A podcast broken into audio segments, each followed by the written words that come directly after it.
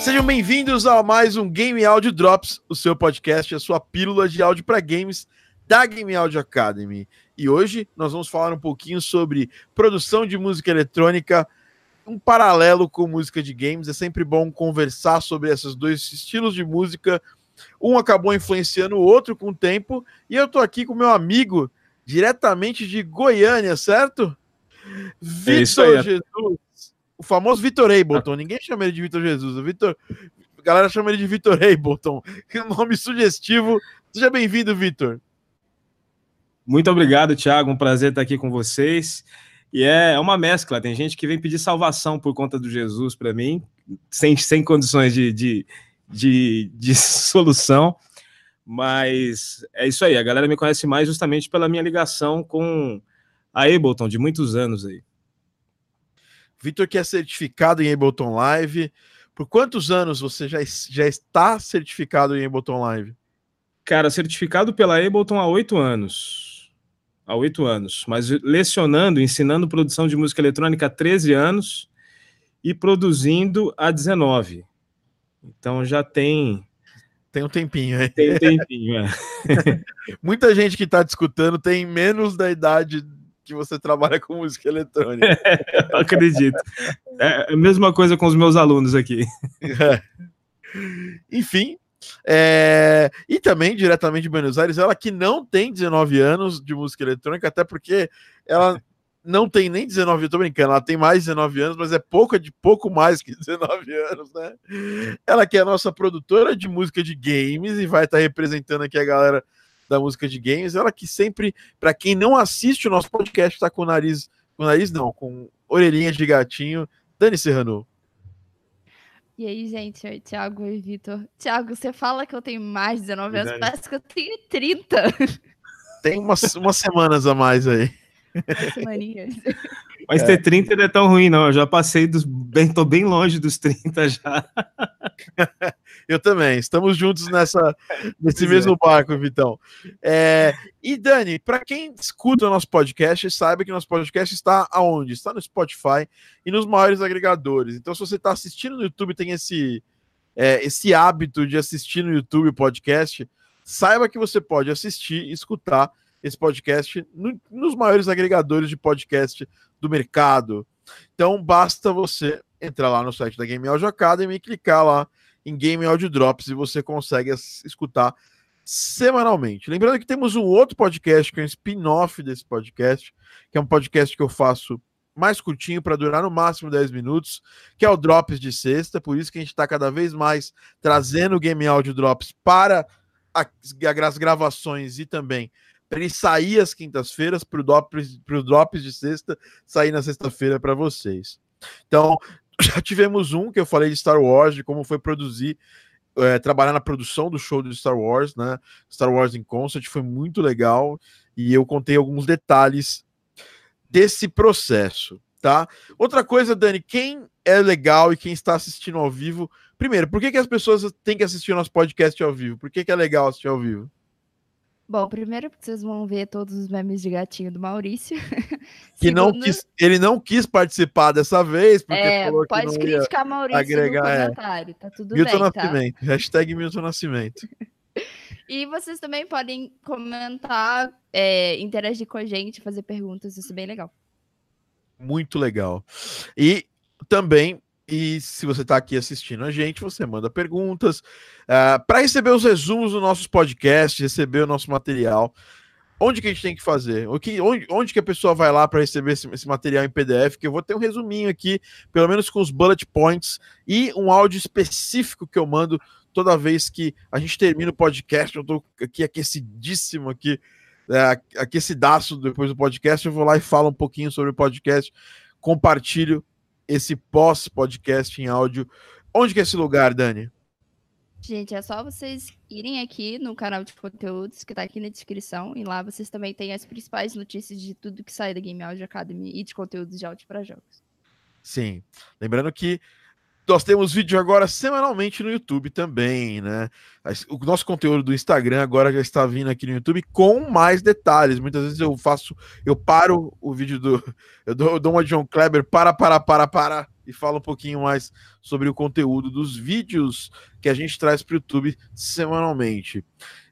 Na semana que vem nós vamos voltar com um conteúdo muito legal, que é o Game Music de cada dia, que é aquela enciclopédia de músicas legais, estranhas ou diferentes de games. É, para quem não sabe o que é, basta clicar no, no, canal depois que acabar esse podcast e dar uma olhada lá. Game Music de cada dia. Essa série está voltando para o YouTube com toda a força. E também vamos trazer mais coisas. Estamos gravando uma série aí que behind scenes das trilhas sonoras que a gente está trabalhando. Então a gente trouxe muito material esses dias, né? É, de que a gente está trabalhando no Gravity Heroes, coisas da Beat Toast, é, um behind scenes do nosso trabalho produzindo trilha sonora de games, eu sozinho, eu com a equipe, que a Dani faz parte desse time também, filmamos reuni filmando reuniões, o pessoal do Gravity Heroes, queria mandar um abraço para o Hugo e para todo mundo lá da Estúdica, eles foram fantásticos com a gente, porque eles estão deixando a gente filmar todo o processo lá de desenvolvimento do áudio para o Gravity Heroes, então obrigado. Outra coisa, Dani, quem está assistindo o podcast, o que, que essa pessoa tem que fazer para ela continuar recebendo os materiais da Game Audio Academy e aumentar a relevância desse nosso assunto no YouTube? Gente, é só deixar um like e se inscrever no canal também se você ainda não está inscrito para receber. Ah, e tocar o sininho. Importante. Toca o sininho lá, né? E se inscreva no meu canal. Brincadeira. Entendedores entenderão. É, bom, queria dar as boas-vindas para o pessoal que está assistindo aqui. A Liz Marques está aqui, nossa aluna Liz Marques. Jean Marcos está por aí também. O Davi Visco está por aí também. Vamos ver. Radix Music, falando em aluno falando em pessoas geniais, o Radix está aqui. Ele que compõe um pouco de cada lado também. É... Rodrigo Liz já chegou comentando, não nem deu oi. Falou assim: Oi, pro, olá, produzir música eletrônica, o assunto interessa. Para mim, combina drum and bass, é muito usado, oh. legal. Ah, e é, vamos falar mais disso, mas antes vamos falar um pouquinho do Vitor, né? Porque não é educado trazer um cara que tá, trabalha há 19 anos na indústria da música, e principalmente na música eletrônica, e não sabatinar um pouco ele, não saber um pouco mais. O Vitor, você, você mora em Goiás, mas você vem de São Paulo, certo?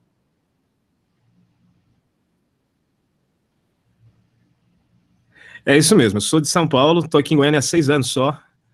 É, mas já, já, como o pessoal diz, diz aqui, eu já sou do pé rachado quase, já tenho filho goiano, né?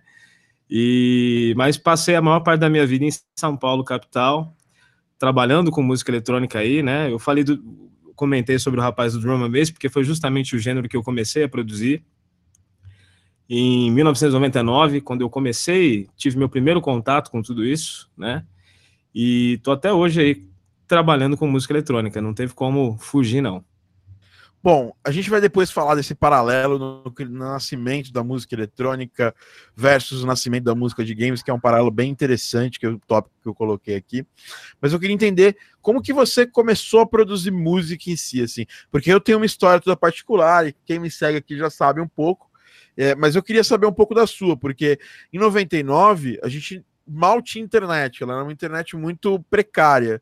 E mal a gente tinha computador pronto para receber uma placa de som, para a gente começar a produzir. Os, os downs eram, eram bem é, diferentes do que eram hoje em dia, né? E como é que nasceu esse seu amor aí por produção musical? Cara, é uma coisa muito interessante, porque realmente não, não tinha quase nada de internet na época, né? Agora, o que sempre pegou em São Paulo, para quem é de São Paulo sabe disso, a, a, música eletrônica ela sempre foi muito forte, né? Ela sempre teve muita força desde o final da década de 80, começo da década de 90, praticamente o que acontecia lá fora, é, é o, o, delay para chegar em São Paulo sempre foi muito pequeno, né? Uh, eu sempre fui envolvido com música por conta da minha família. E sempre, sempre gostei muito de rap, sempre fui do movimento hip hop em São Paulo, sempre fui envolvido com isso até o cabelo. E é engraçado, mas eu não gostava de música eletrônica, né? Era adolescente, tinha um certo preconceito com isso, é, aquela coisa de grupos e tal. Então existia uma rivalidade, né? Besta, idiota. Mas em São Paulo já existia uh, rádios uh, específicas de música eletrônica, né? Nichadas em música eletrônica, como a Energia 97, por exemplo, que está há mais de 20 anos no ar aí. E ouvindo um programa de rádio pela primeira vez, quando eu me deparei com o drum and bass, eu falei, cara, é isso que eu quero fazer, eu quero fazer isso aí. Uh, até porque tem uma, tem uma relação musical com, com rap, né? Tem uma, uma, uma, certa, uma certa ligação aí. Me atraí muito pelo, pelo gênero e falei, quero fazer isso aí. Não sabia como isso acontecer. E como, e como todo bom morador de São Paulo dessa época, né? Já que não existia internet, a salvação era Santa Efigênia. Existia internet, era internet de escada, aquele fax modem é, é, de 28.800K, né, de, de, de, de, download, aquela coisa linda, maravilhosa. Uh, a pouca informação que a gente tinha, a gente conseguia em fóruns na internet e no IRC, no MIRC, né, era onde a gente buscava informação. Eu já era técnico de informática nessa época, então tinha facilidade, tinha certo acesso a esse tipo de informação e saí caçando softwares, né. Me deparei com o Bus, é um software muito antigo, modular, é, que você é, criava os seus módulos de synth, o sequenciador era extremamente precário, mas nessa época já existia uh, o, o, o Cubase, né? Já existia a primeira versão do Cubase. E aí, o que, que eu fiz? Fui para Santa Efigênia, porque era impossível pensar em, em, conseguir isso pela internet, era sempre tudo mídia física. E naquelas famosas banquinhas da Santa Efigênia da época, uh, eu consegui um CD do, do, do, do Cubase, instalei no computador, o CD do com Bus também, que foi me indicado por, por uma pessoa na época, e comecei a, a, a, me arriscar. Mas sem ter informação de Google, porque não existia Google, não existia YouTube, o maior portal da internet brasileiro daquela época era o Mandic, né, que nem existe mais. E, e foi assim que eu comecei a coisa toda, muito autodidata e muito cara de pau também, porque já existia é, é, é, esse programa de drum and bass na Energia 97 na época. Que o, o Mark já apresentava. O Mark, exatamente, o Mark já apresentava, era o programa dele que, eu, eu, eu, se eu não me engano, existe até hoje. Sim. E tinha um chat, cara, nesse, nesse programa. E eu tava lá logado com o meu, meu fax modem de internet de escada, que cobrava por pulso na época, era uma loucura, né? E, tava rolando um chat, tinha um cara sendo entrevistado ao vivo na rádio, esse cara tava online, que era o Zóio do For Producers, que não, não, não, não existe mais esse projeto hoje. Entrei em contato com esse cara, ele falou: Ó, vai até a Next. Você conhece a Next? Falei, conheço. Moleque, conhecia nada. Uh, que era uma casa noturna, que era do, do, do, Jason Braley na época. Fui até a Next, uh, cheguei lá, procurei o Andy, que, que é o Anderson Cepeda, que é um dos maiores DJs do Brasil, né, de drum and bass e DJ de uma forma geral, um dos maiores do Brasil. E me apresentou esse cara. Esse cara deu feedback da minha música no outro dia, que eu gravei o CDzinho, levei para ele com o número de telefone de casa, não tinha celular nessa época também. E aí começou a minha jornada em busca é, do conhecimento para se tornar um produtor de fato, né? E desde então nunca mais parei. Cara, que demais. Passou uma história na minha cabeça, porque eu também produzo mais ou menos desde essa época. Eu também trabalhava com informática nessa época. E eu também conhecia música eletrônica, eu e o Jack, que hoje tem um, tem um estúdio. Tem um, ele tem um estúdio, o maior estúdio de localização do Brasil, que é o, o, o Maximal Studio. É, ele tinha um. Ele, ele tocava trance, né? E o Jason Braley era o principal DJ de trance no Brasil, né? Sim, sim. Então eu conheci o Jason nessa época também. E, que legal. E, tinha o Jason, o Andy, e aqui na época do Drum and Bass era o Mark, né, o Xerxes, que fazia o, o Mark Sim. não sabia produzir na época, quem produzia as músicas do Mark era o Michel. Era o Xerxes, né? Era, era. E, que é, irmão, ele mesmo. Que é irmão o, do amigo meu. Interessante. Ah, é irmão do amigo seu? Eu sou amigo, eu sou é. amigo do Michel, do Xerxes, sou amigo dele. Cara, então, o Xerxes é irmão de um cara que trabalhava comigo no, no banco e e foi, foi, foi, foi fantástico essa época, porque nessa época você falou Santa Ifigênia, né? Santa Ifigênia é onde Sim. a gente comprava os programas, mas onde Exatamente. A gente, onde a gente comprava os discos, as bolachas, é pertinho, dava para ir a pé. Que era a galeria, a galeria é... lado da galeria do rock, então você tinha lá o rock, e era uma, uma, uma época que eu meio que tinha largado mão do rock, tinha banda, a banda deu tudo errado, aí falei, cara, hoje agora eu vou, eu vou eu vou gostar, vou começar a produzir música sozinho, porque eu não aguento mais produzir com banda e tal. E aí na época eu usava o Cakewalk 95, você lembra desse? Caraca, lembro, lembro demais. Cakewalk o Coedit. Coedit, cara, faz tanto tempo que eu não ouço ninguém falar esse nome. É. E o Coedit virou o Adobe Audition. Hoje é, a empresa que, que era dona do Coedit foi vendida para Adobe, a Adobe comprou ela e transformou o Coedit no Adobe Audition.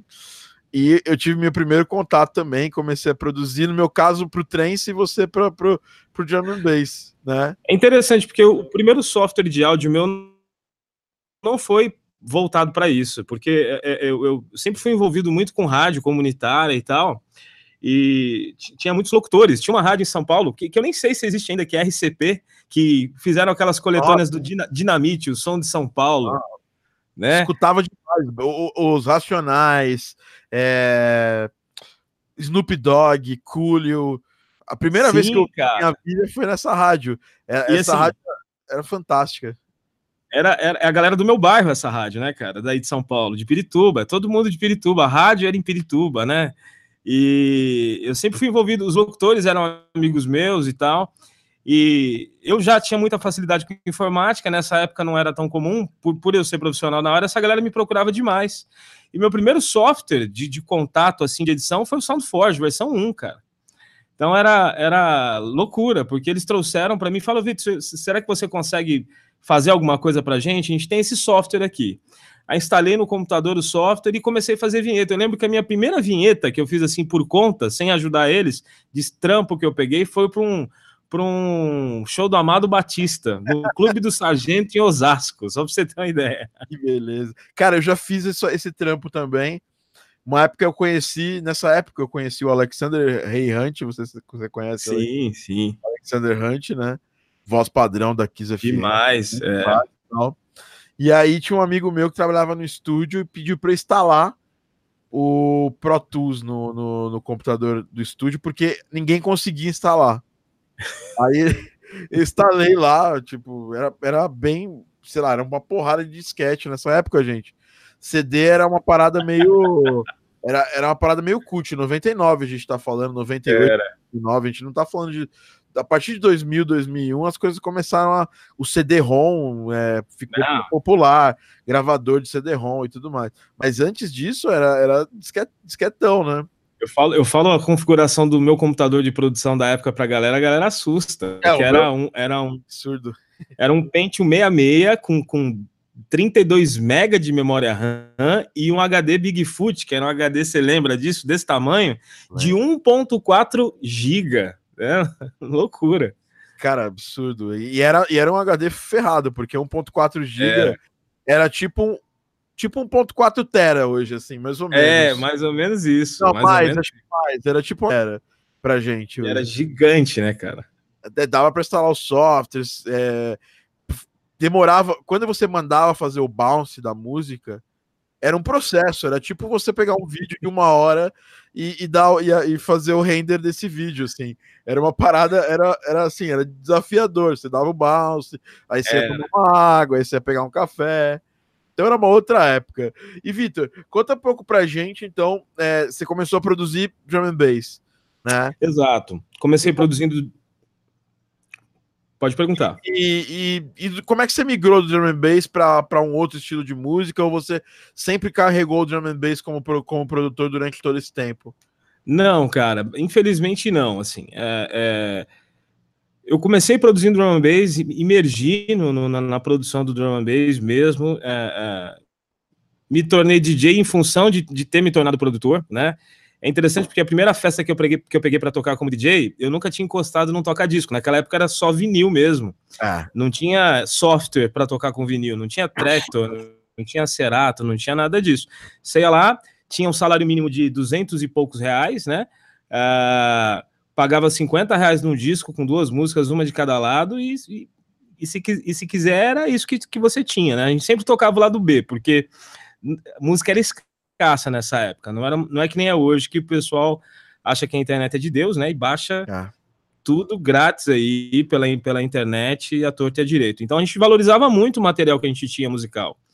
E eu me tornei DJ porque marcaram uma data para mim Eu não tinha toca-disco, não tinha nem disco. Alguns amigos meus que me incentivaram nisso me levaram para treinar um dia nos equipamentos deles, nos, com os vinis deles. Aprendi a discotecar com vinil em quatro horas, porque para você migrar de produtor para DJ é, é, é, é, muito mais fácil, né?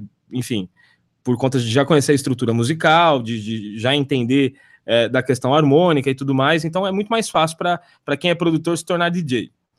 Uh, eu fiquei bom, um bom tempo tocando e produzindo drum and bass, em torno de 10 anos. Uh, conheci uma galera em 2003, 2004, de uma banda chamada Zé Maria, uma galera que a gente já se comunicava muito por fórum. Boa parte dessa galera hoje está na Alemanha, está fora do Brasil. Uh, e era uma banda de eletro rock, né? E a gente ficou, ficamos muito, muito amigos. Eles se mudaram para São Paulo, para Pompeia, saíram do Espírito Santo para São Paulo. E aí, cara, passei quase que eu morava na casa desses caras, né? E a produção era coisa de gente grande. Foi quando eu comecei a enxergar a produção musical fora do meu quarto. Comecei a conhecer artistas, comecei a conhecer outros músicos, pela amizade com, com o pessoal da banda. A gente teve uma residência em São Paulo, na, na, na antiga, antiga full, uh, uh, fan house, na Bela Sintra, né? Que fechou, infelizmente, em 2017, se eu não me engano. Casa, e... casa da, da, música indie do, do, É, exato, cara. Era, foi a primeira noite de música eletrônica da Fan House, eu acho que é a única também. Durou dois anos, que era Speeds. E nesse período eu cresci muito com essa galera, conhecendo outros gêneros musicais, tendo outras experiências musicais, conhecendo muita coisa de banda e tal. É, eu conheci o Ableton Live através da influência de um cara que, que talvez alguns dos que estão assistindo aí já tenham ouvido falar, um cara chamado Dumarote. Oh, que, que, até hoje é um baita produtor. É, hoje, hoje a banda que tá na mão dele, que tá mais em evidência é o, Banana, é o Baiana System, né? Que é fantástica, eu adoro. é fantástico, incrível. E o Dudu produziu todos os maiores sucessos do Skank, do J Quest, é, só isso, né? Pato Fu, enfim. E a, o Zé Maria fazia live com o Cubase nessa época, né? É, foi a época, inclusive, que eu conheci o live, porque ele falou: Meu, por que, que vocês não, não usam esse programa aqui?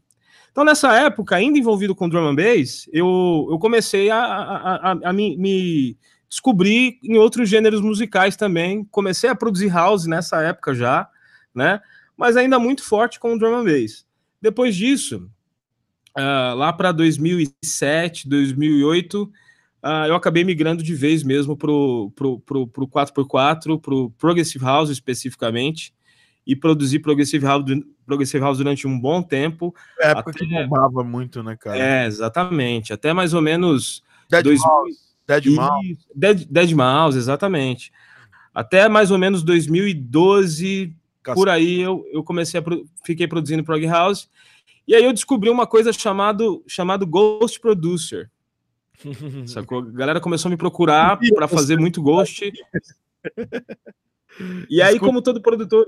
Como é que é? Não entendi. Descobriram você, na verdade. Né? É, exatamente. É, é, mas assim, a grana estava nisso também, né? Está até hoje nisso, né? Hoje mais do que nunca, eu diria. E, e aí eu comecei a produzir muito Ghost. Como eu tinha deixado o meu, o meu, o meu gênero musical do coração, que era o drum and bass, o drum and bass, não foi difícil de eu abrir mão de certas coisas e começar a produzir uh, uh, para outras, outras pessoas, né? Eu fiquei um pouco, um, um, um, tempo, um bom tempo no limbo, assim. Não produzia mais nada para mim e comecei a fazer só produção para outros artistas e trabalhando com coprodução, né? É, e fiquei aí nessa história aí uns, uns quatro anos, mais ou menos, só fazendo ghost e prestando consultoria, né? Isso sem falar da parte educacional, né? Uh, que eu comecei a dar aula em 2006. Então, em 2006 eu já comecei a ensinar, a produzir já no Ableton Live, Uh, dei aula na, na Syntax Pro School em São Paulo, uma das pioneiras em cursos de áudio em São Paulo, uma escola que na época que eu dava aula lá, ela já tinha 26 anos de existência, né? E, enfim, e hoje, especificamente, fazendo esse panorama todo aí, hoje eu tô com um projeto aqui uh, sendo chocado, que é um projeto de techno, eu pretendo lançar ele no final do ano, uh, mas lançar ele com live. Eu tô com umas oito músicas prontas, Quero terminar mais umas oito aí e, e, programar esse live e soltar até o final do ano. Qual que é o seu setup de live aí? Você vai usar. Cara, olha, hoje eu tenho. O o Ableton Push, né? O Launchpad Pro, a bateria eletrônica, a bateria programada no Circuit, né? E pretendo usar um sintetizador ao vivo também, que é esse, essa criança aqui do lado, que é o, que é o PIC, né? Quer dizer, o Circuit também é um sintetizador, né? É, o, o Circuit é uma mistura do, do Base Station com o, com o, Mini no, com Mini Nova, né? É, exatamente. Ele tem dois sintetizadores internos e um, uma drum machine, né? Inclusive, se vocês estão assistindo aqui querem ter, saber mais sobre o Novation Circuit, eu fiz um review dele lá quando saiu. Eu era, eu era endorser da Novation, recebi o produto e fiz o review antes de fazer o workshop lá para mostrar Legal. o produto para DJs e, e para produtores. É uma, uma, é um excelente, é, uma excelente groove box, né? A gente não chama ele de, de sintetizador, mas apesar de eu, você conseguir é, brincar com ele com síntese pelos patches e pelo software dele, né? Sim. Nele, nele em si é muito ruim você timbrar ele durante a execução das músicas. Fica extremamente limitado, né? É, o pique eu acho que é mais jogo. E hoje a Novation acabou de mostrar, né? Fazer um unveil Summit. do Summit, mais um sintetizador polifônico 16. São dois piques, né, cara? São dois piques e com teclado, tecladão full, né? É, lindo. Tem uma teclas, eu fiquei bem interessado, né? A única coisa que me desanimou foi o preço final, 3.800 dólares. É. Aí eu tô preferindo pegar um Mug mesmo, né? Que é, é, é mais icônico, né? É, eu tô querendo pegar um Subsec 37 para fazer parte do live também. Eu queria pegar um FAT que eu tenho. Eu, o Sub 37 eu, eu amo, é o meu go-to, mas tá por questão de preço, talvez pegar um FAT. É, e, e, tem também uma opção muito legal da, da, Já que a gente entrou nesse papo de sintetizador, acho que todo mundo tem um pouco de, de, de interesse nisso. Curiosidade, é. Curiosidade e tudo mais. A, a Behringer tem um sintetizador fantástico, né? É bem interessante, assim, de. É, que é, é meio que um Mug, né? Que o pessoal fala que é o bug é. lá, o Mug da, da Behringer. Nunca tinha ouvido isso. o bug. o bug da, da Behringer. E, eu, e o, o, Rafael Langoni, que, que nosso parceiraço de mentoria da Game Audio Academy, que ele, ele que é produtor musical da produtor musical, compositor da trabalha nas novelas da Globo, ajudou a produziu coisa junto com o Thiago York, com uma porrada de músico foda da, da MPB. Ele testou os dois, né? E, e ele falou para mim que dá, dá um pau no FAT. No, no FAT não, no Sub-37. É, Caraca! Então eu fiquei bem interessado. Foi, foi, é o, o, Model D? É, o Model D. Caraca, eu velho. Fiquei, eu, fiquei, eu fiquei interessado em, em, Porque é muito barato, dá para trazer é. de, fora, de fora numa mala de mão, assim, acho que tranquilamente. Cara, assim, eu tenho conversado muito com o pessoal da Behringer aqui no Brasil, né? E e estou para testar alguns equipamentos deles em breve. Vou fazer um review dele aqui. Estou esperando chegar. De quem? É, a Behringer? Tô, o pessoal, é, exato. Fala para ele. Olha, e, quero fazer um review. Passa depois esse contato aí que eu também tenho interesse em fazer um review aqui do ponto de vista Passa. de áudio para game, efeito sonoro e tal. É, e, pô, cara, é muito legal é, é, ter essa volta de, de, produção de música com sintetizador, porque na minha época era, tinha os Junos, né? Que a galera usava Sim. muito, e Nexus. Nexus não. Nexus já era VST. Era VST. O, como é que chama? Que todo mundo usava, cara. Era que todo mundo usava no trance. Me fugiu o nome daquele sintetizador. Cara, é. Caramba, me fugiu o nome completamente. Tinha um no estúdio, num dos estúdios que a gente produzia, tinha um desses, e eu queria muito ter um dele. E acabou que aí a gente, a gente já tava brincando. Naquela época já tinha as primeiras versões do Nexus, do Silent, né? Foi idos de 2001, dois, o Sim, Silent tem muito tempo. E, e, é isso. Então você começou a mexer com Ableton a partir de qual versão? Que é uma dúvida assim. Pô, qual versão que o Vitor se transformou em Vitor Ableton? Versão 3, cara. Versão 3. Eu, eu, versão 3. eu instalei a versão 2, achava uma porcaria é, para ser sincero, porque o Ableton. Ele era, ele era, era um software de live um performance, né? É, ele não era um down, assim, dava para fazer é. música, mas eu acho que a versão definitiva que transformou o Ableton num down e colocou ele no jogo foi o Ableton 6. Você não concorda comigo? Cara, assim, o, o, o, o, o Ableton Live, é, eu, eu não conseguia ver. Na, eu, eu conheci a versão 2, foi a versão que apresentaram. Por que, que você não usa isso? Né? E eu não cheguei a, a, a efetivamente trabalhar com ela, mas foi a versão que eu vi. E eu fui pegar ela de fato a partir da versão 3 com o intuito de usar em live performance, né? Não, não para produção musical. Uhum. Eu também acho que, que, que, ele se tornou uma DAO completa é, a partir da versão 6. Só que só a partir da versão 7, de fato, é que, que, que dava para se falar, não, dá para largar a, a, o Cubase e começar a usar só o Ableton, né? Uh, apesar de eu já, já, estar, já estava usando o Ableton para produção antes disso, uh, o grande público realmente começou a abraçar mais o, o live a partir da versão 7 mesmo para produção. E, e, na minha opinião, a versão, quando, quando chegou a versão 9, aí a coroa foi colocada sobre a cabeça do, do, da Ableton, porque quando eu fui certificado, a versão do Ableton vigente era a versão 8. É, na verdade, eu fiz. Eu fui... Só tinha dois na época. Não sei se tem dois ainda hoje. Acho que era dois ou três. Era você, o Ilan Krieger e o, e o Casagrande.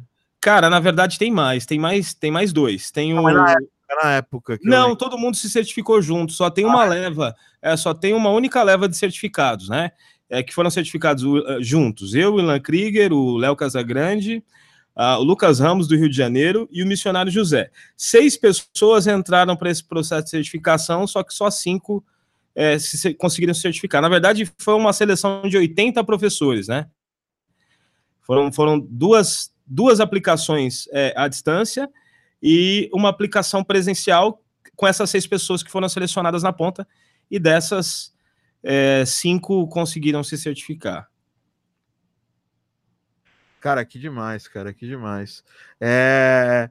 E, e, e, e, graças ao Ilan Krieger que eu faço vídeos hoje mostrando alguma coisa. Olha que legal. Eu, eu vi os vídeos do Ilan Krieger e falava, cara, se eu fizer isso de games também, de áudio para games e tal, aí eu comecei a fazer vídeo, antes mesmo de existir a Game Audio Academy, lá pelos vídeos de 2010, eu fazia alguns vídeos mostrando alguma coisa no meu estúdio, compartilhando, eu produzindo música, e o Ilan foi um precursor, hoje eu nem sei o que o Ilan produz mais. Ele tem uma empresa de eventos, né? Não sei exatamente. Cara, ele, a, a Social Wave é dele, só. né? É. Ele é um baita do empreendedor. Ele é um cara é, é, é muito visionário para alguns empreendimentos. E a, so, a Social Wave hoje ela é uma das principais agregadoras de, de, de, ticket, de, de tiqueterias digitais aí. E não só isso, né? Ele, a Social Wave é responsável por criar embaixadores locais de eventos e, e conectar essa galera. Então, se a pessoa usa um Simpla da vida, por exemplo, obrigatoriamente uma hora ela vai ter que se conectar à Social Wave também. para poder, e, a, e a própria Social Wave também é uma, é uma empresa de, de, de venda de tickets, né? Então, ah. tá muito forte nisso. Ele tá, inclusive, hoje ele é um dos embaixadores da Brasil, do Brasil Music Conference justamente por conta da Social Wave. Não, e ele é, pô, fantástico, um cara que eu foi muito legal comigo quando eu conheci ele. Foi muito. Foi um, divisor, um dos divisores de água na minha vida. Foram, foi ter conhecido o Ilan. Nessa época ele usava Ableton. Eu tinha meio vergonha de usar Ableton na minha época, assim, porque é, é, eu fiz a migração completa para o Ableton no Ableton 8. Tem até a caixa do meu Ableton 8 aqui em cima. E, eu tenho também. E e a até a, eu usava o Ableton 8, aí foram saindo as, as, versões novas. No 9 eu completei, porque eu fazia muita mix é, de música, master, eu usava o Logic quando eu migrei pro, pro, pro Mac. Eu usei o Cubase lá atrás, antes de migrar para Mac. E, e eu senti essa segurança de fazer essa migração para o Ableton a partir do, do Ableton 8. Sim. E terminei essa migração no 9. Hoje eu já não uso mais Logic. Hoje eu se eu puder, eu faço tudo no Ableton. Eu também faço tudo no Ableton, absolutamente. É. Então, pô, que legal, cara. Muito legal ter essa, essa visão de como você chegou a usar o Ableton e tudo mais. E você é um baita educador, né, cara? É, é... Quanto tempo tem a, a Music Lab? É, onde, como, como que você foi parar em Goiânia também, que é interessante essa história. Pois é, cara, eu, eu, eu fiz é, em São Paulo eu lecionava, é, eu, já lecionava particular já em 2006, comecei a dar, dar muita aula para muito, muito DJ na cidade na época, e fiquei nessa onda uns quatro anos, mais ou menos, até que eu tive a oportunidade de, de entrar para o grupo para o time da Syntax, para a School, do Neto, lá na, na, no metrô Praça da Árvore, que é uma escola super respeitada em São Paulo e tal. E comecei a lecionar lá, né? Junto com algum com, com um amigo meu também, que é o Marcelo Faro, que tem um projeto de Psytrance chamado Red Sun. Um baita de um cara é, é, inteirado também de tecnologia para áudio. E comecei a trabalhar lá. Uh, depois de alguns anos, uh, eu tinha uma namorada, né, que, que era daqui de Goiânia, que hoje é minha esposa. e, e eu também ia entrar no seminário, cara, seminário presbiteriano, né? E aí eu recebi uma proposta da, da, do diretor do, do, seminário aqui de trabalhar no estúdio do seminário, e eu estava muito afim de sair de São Paulo, já cansado da correria e tal, da, do trânsito, aquela coisa toda, né? De todo é, paulistano que sai de São Paulo. São Paulo é um lugar que ninguém tá merecendo ultimamente. Não, difícil, cara. A última vez que eu tive aí, perdi o voo é, saindo com duas horas de antecedência de casa no domingo. Então, assim, loucura, né? E nem era tão longe assim do aeroporto. Mas aí eu, eu recebi essa proposta de, de, de trabalhar no seminário aqui, e eu falei, meu, vou sair de São Paulo. É o que eu queria. A minha noiva tá lá em Goiânia, né? Recebi a proposta de, de, de, de estudar lá, ter uma bolsa lá.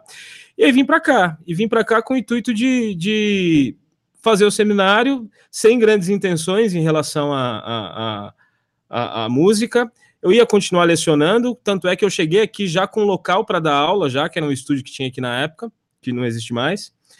E comecei a dar, dar, dar aulas em, aula em turma aqui já no primeiro ano. Acho que no segundo mês, o terceiro mês que eu estava aqui, eu já estava com turma de produção musical aqui. E desde quando eu cheguei a esses seis anos, eu não parei de dar aula. A Music Lab, é, eu cheguei a abrir uma escola aqui uh, há três anos atrás, e essa escola ela, ela, ela, ela não tinha muito mais para onde crescer devido ao espaço onde eu estava e, e, algumas ideias de negócio é, que divergiam entre eu e um, um, um, meu sócio, meu amigo na época. E, eu resolvi abrir a Music Lab porque sempre foi minha intenção ter uma escola, né? É engraçado até essa história, porque quando eu cheguei aqui, a primeira pessoa, uma das primeiras pessoas conhecidas que me procuraram aqui para ter aula comigo foi o Matheus, da dupla sertaneja Jorge Matheus. Eu falo isso, ninguém acredita, né? o cara me procurou para aprender a fazer música eletrônica aqui. Ele me encontrou no site da Ableton lá, na página de certificados. Ele falou, cara, ele me ligou na época que eu estava treinando na academia. E foi engraçado, porque ele falou assim: então, eu tô querendo aprender a produzir e tal. Eu vi você no site da Ableton, descobri que você tá aqui em Goiânia. E ele falou: Você já ouviu falar da, da dupla Jorge Matheus? Eu falei assim: Já ouvi falar, porque eu só tinha ouvido falar mesmo, né? E ele falou: Então, eu sou o Matheus e tal. Eu falei: Ah, legal. Uh, aí fui dar aula para o Matheus e descobri um baita de um apaixonado pelo techno, cara, né? E, e, e, um baita de um músico super criativo, super dedicado. O cara fez o curso, estava na sexta aula produzindo já horrores por conta da criatividade dele, né?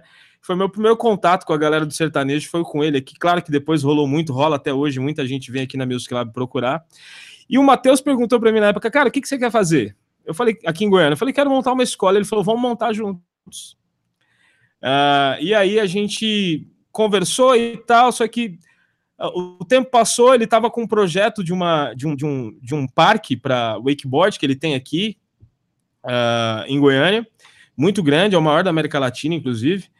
E ele falou: quando terminar o parque, a gente toca o processo aí. Eu falei: beleza. Era para acabar o parque em 2014 e o parque acabou em 2016. Em 2016 eu já estava com a minha escola. porque não dava para esperar, o time era diferente e tal. E aí eu abri a, a gente abri a Music Lab. A Music Lab hoje de existência como escola, aqui onde nós estamos, ela tem dois anos, né? Completou dois anos agora no último dia 27 de abril. E aqui na Music Lab nós formamos mais de aproximadamente 300 alunos uh, nesses dois anos de existência, tanto em cursos de DJ, cursos de produção de música eletrônica, cursos de mixagem e masterização, produção nível introdutório e avançado, cursos de teclado voltado especificamente para a produção musical, né? E a gente tem trabalhado muito e, a gente tem sentido que a gente tem conseguido transformar aqui muito a cultura musical. Galera olha para Goiânia sempre achando que Goiânia é a terra só do sertanejo e da mulher bonita. É verdade, é a terra da, do sertanejo e, e, e, e, de muitas mulheres aqui, mas uh, acima de tudo é uma cidade muito musical, né? Então eu comecei a encontrar a galera da música eletrônica tem uma cena muito forte. Uma, uma coisa que o pessoal não para para pensar muito sobre Goiânia é, dois dos maiores escritórios de música eletrônica e os maiores artistas estão por aqui, né, cara? Então a gente tem aí Ilusionais e o Alok, que é daqui, os dois são daqui de Goiânia. É, o, o Vintage Culture, Culture é, é, daqui do Centro-Oeste também, é Mato, do Mato Grosso.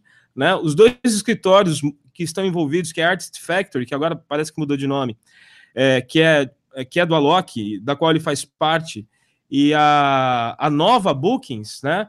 Uh, elas, elas têm parte delas aqui também.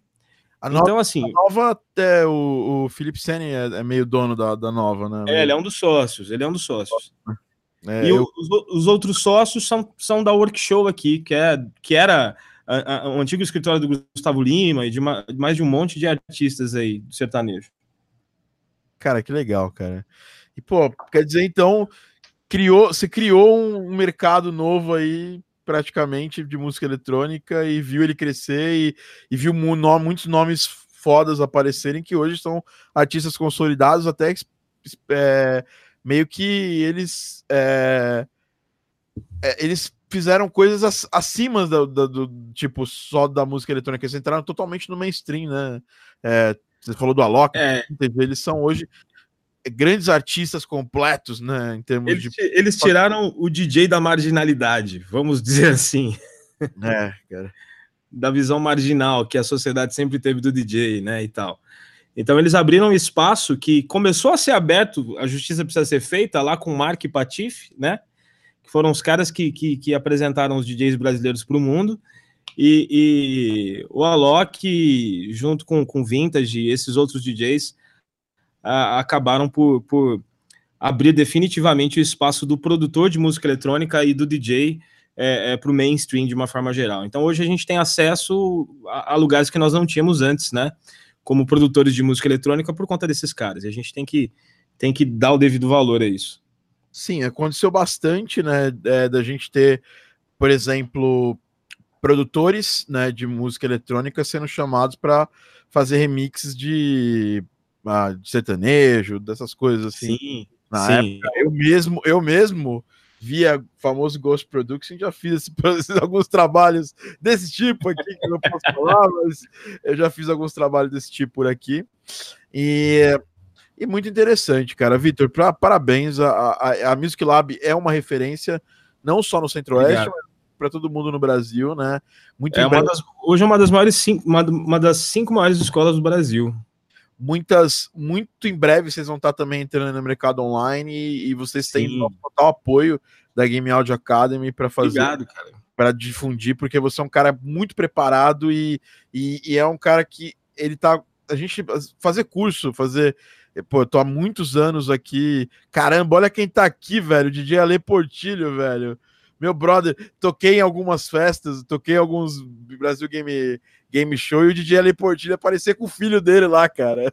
Tava nos stands da HyperX lá e ele aparecia lá. Grande DJ Ali Portilho, abração. É...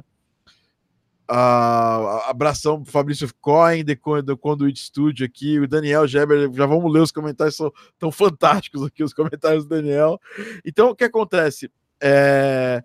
Uma coisa que eu queria falar é que é, a gente pô, passou. Você, você que dá aula, você que ensina, a gente tem uma responsabilidade muito grande que não é só educar um, um produtor que vai sair, vai produzir mais música, mas a gente está aqui para educar um profissional, uma pessoa que vai lidar no mercado e criar toda uma.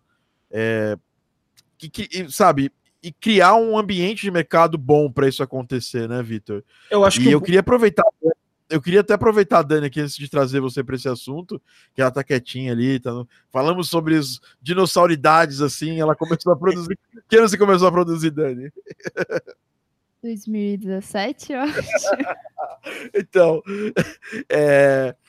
mas é muito legal, tipo, a gente ensina, a Dani tem, trabalha conosco, já foi, foi, foi e é, né, nossa aluna em, algum, em alguns momentos, e como é que você acha? Porque você já fez cursos pra caramba, faz facu fez faculdade aí em Buenos Aires e tudo mais. O que, que você pensa dessa parada de, de, de é, ter responsabilidade e não só de passar a informação e tchau, vai embora daqui, mas de formar as pessoas, né? De formar um ambiente interessante.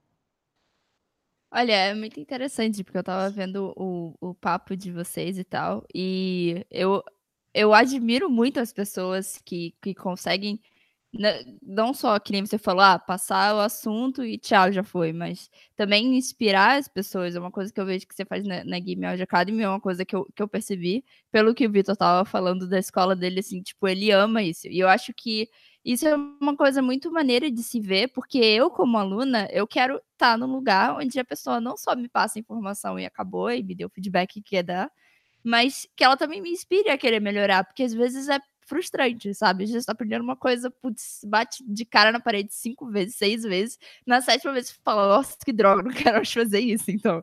Então é muito legal ter um, um, mentor, um professor, uma pessoa que, que se importa. Eu não tenho dom para fazer isso, mas eu acho muito legal que vocês tenham. E eu acho muito maneiro ter cada vez mais lugares assim no Brasil, porque eu sinceramente não, não sabia que existia. Eu nem sabia que o Alok era brasileiro. Só falando em que, tipo, ué, o Alok é brasileiro. O Alok é brasileiro do Cerrado, né? Ele é veio aqui do pra... Goiás. Nasceu em Goiás, mas, mas morou bastante tempo em Brasília. E ele é. Tanto, tanto que um cara que tocou. Você tem. Você está musicalmente ligado ao Alok, sabia, Daniele? A pessoa Ai, que tocou ano passado violino com a gente foi responsável pelo quarteto de cordas Vila Lobos, que foi o mesmo, a mesma orquestra que tocou no show do Star Wars, que é a mesma orquestra que toca no show do. Nos vários outros shows. Aliás, nós vamos trazer o Adriano aqui para um podcast o mais rápido possível. Queria muito trazer ele. É, aliás, só falando que os arranjos orquestrais desse, desse do Game Audio Academy Masterclass foi um evento fantástico que a gente fez ano passado e nos outros dois anos, né? Esse, essa, esse, essa pessoa que fez os arranjos é o Rodrigo Faleiros, que é uma pessoa fantástica. Eu vou estar, tá eu vou estar tá aí mais ou menos perto, vou estar tá em Campo Grande semana que vem gravando coisas para o Garden Pauls lá em, em Campo Grande, né? Eu vou estar, o Bruno também vai estar gravando coisa dele lá. E o Adriano, né? O Adriano Machado, ele é o, o orquestrador e violinista que toca em todas as músicas que tem esse tipo de instrumento do Alok. Então você tá meio que ligada, tem uma pessoa que liga a gente ao Alok. Sim, o cara que tocou as músicas do Alok tocou minha música. É, mais ou menos isso. Não, to, não só tocou, mas orquestrou elas. Bom, vamos ao tópico. Vocês já conhecem o, o, o Vitor. E, é sério, é, fiquem ligados lá na Music Lab, sigam a Music Lab né? O Vitor também, né? O Vitor é fácil, arroba Vitor Ableton, não tem como errar, velho. Vitor Ableton, Victor Ableton, não tem como errar. E também sigam lá a Music Lab, em breve ele vai trazer muitas novidades sobre conteúdos e também sobre o curso deles online, que vai ser muito legal. E, mas vamos falar um pouquinho agora sobre o nosso tema principal, né? Que são os paralelos. Eu tinha feito uma cola, mas aí eu troquei de computador, reiniciei o computador mas eu tenho de cabeça aqui os tópicos, a gente vai tocando em cima deles. São os paralelos e diferenças entre produção de música eletrônica, rap também, é, porque o Vitor tem essa, essa expertise, eu também já produzi um pouco disso aí, e drum and bass tudo mais, e a, a música de games em si, né? Para vocês terem uma ideia, muito da popularização da música eletrônica veio da veio andou em paralelo com a música de games, né? É, a música eletrônica teve seu primeiro grito de popularidade com Kraftwerk e Tangerine Dream na Alemanha, né? E com isso surgiram, isso foi exportado para os para os Estados Unidos, né, onde, nas, onde depois da disco music os, os equipamentos estavam chegando, ficando mais baratos, eles fundaram House em Chicago e o Tecno, né, Detroit. que tem grandes, grandes, grandes influências de Kraftwerk em Detroit. E com isso, nessa época, estavam surgindo os videogames, né? Surgiu o Atari. A gente tem até um doc bem legal no curso da Game Audio Academy, né, no PTG, onde eu mostro esse, essa, esse crescimento, essa criação da música de games. É... E esse, os cartuchos tinham pouco espaço de armazenamento e pouca qualidade de reprodução sonora. E então essa, essas músicas eram bem simplificadas. E elas se assemelhavam, elas obviamente uma qualidade um pouquinho inferior às músicas eletrônicas que eram gravadas na época em termos de quantidade de instrumentos, de possibilidades instrumentais. Mas ah, nos anos 90, especificamente final dos anos 80, foi lançado o, o Mega Drive, né? E o Mega Drive utilizava um chip de, de, de áudio que era utilizado por um sintetizador da Yamaha. E era o mesmo sintetizador da Yamaha usado por Depeche Mode na época, pelo Information Society, inclusive o Information Society, o, o cantor da banda, ele compôs muita, muitas trilhas sonoras para Mega, Mega Drive, né? Quem lembra do Information Society, né? Você lembra, lembra, Vitão? Lembro, cara. Inclusive tem um amigo meu, Juninho, que fez uns remixes oficiais para eles né, há uns anos atrás. Ele é super fã, não tem como esquecer. Cara, e... E, e, e, é isso aí que acontece. A gente teve um crescimento, né? E andando paralelo a música eletrônica com a música de games. Ah, no jogo Streets of Rage, né? No primeiro Streets of Rage, o Yuzo Koshiro trouxe muitas influências, né? Praticamente ele ripou clássicos, né? É, da época, como Pump the Jam, ah, muitos outros da música é, pop eletrônica da época e da do rap para colocar na, na, trilha sonora do Streets of Rage, né? E aí a música de games foi se consolidando tudo mais. E aí o que, que aconteceu, né? Nos anos 90, final dos anos 90, começo dos anos 2000, a gente teve uma grande influência dos criadores de música eletrônica com a música de games. Então, Dead Mouse é um puta gamer, ele tem faz live stream jogando e compondo, tudo mais, e trouxe influência, trouxe é, muitas influências de timbres, né? O techno é super timbristicamente é, traz influências de chiptune e tudo mais. Então, esses estilos andaram por anos é, meio que separados, mas juntos, assim, né? Você jogava, jogava Até que... Vitão? Cara, jogava. Jogava, jogava muito. Quando eu era. Ganhei um Atari quando eu era criança. E em 2600. E depois passei para o Nintendo 8 bits. Eu, eu, eu, eu, nunca fui muito da Sega. Eu tive um Master System só, aquele Master System sem fio, lembra? Eu não lembro nem o nome. Era o Master System e... 3. E, e era, era, enfim, com os botões azul, azuis e tal. Eu joguei muito Super Nintendo, cara. Muito, muito mesmo. É, acho que foi, foi o console ao que eu mais me apeguei. Teve uma época quando saiu o PS1, é, também fiquei bastante ligado a ele durante muito tempo. E com o tempo, com a correria, eu migrei para jogo de, de computador, saí do console, fui para jogo de tiro em, em, em, primeira pessoa, viciei no Medal of Honor durante muito tempo, na série toda, e até uns cinco anos atrás, mais ou menos, quatro anos atrás, eu ainda jogava muitos jogos de, de tiro em primeira pessoa. É... E a experiência com celular, né, cara? Jogos de celular ainda, ah, vez ou outra, eu ainda, ainda gosto de algumas coisas, sempre estou buscando algumas coisas aqui para jogar. O que me falta mesmo hoje para continuar jogando, às vezes dá muita vontade, mas não tem é tempo, cara. A correria não, não, me, não me permite. Mas sempre gostei. Cara, que demais. Bom, então a gente vai.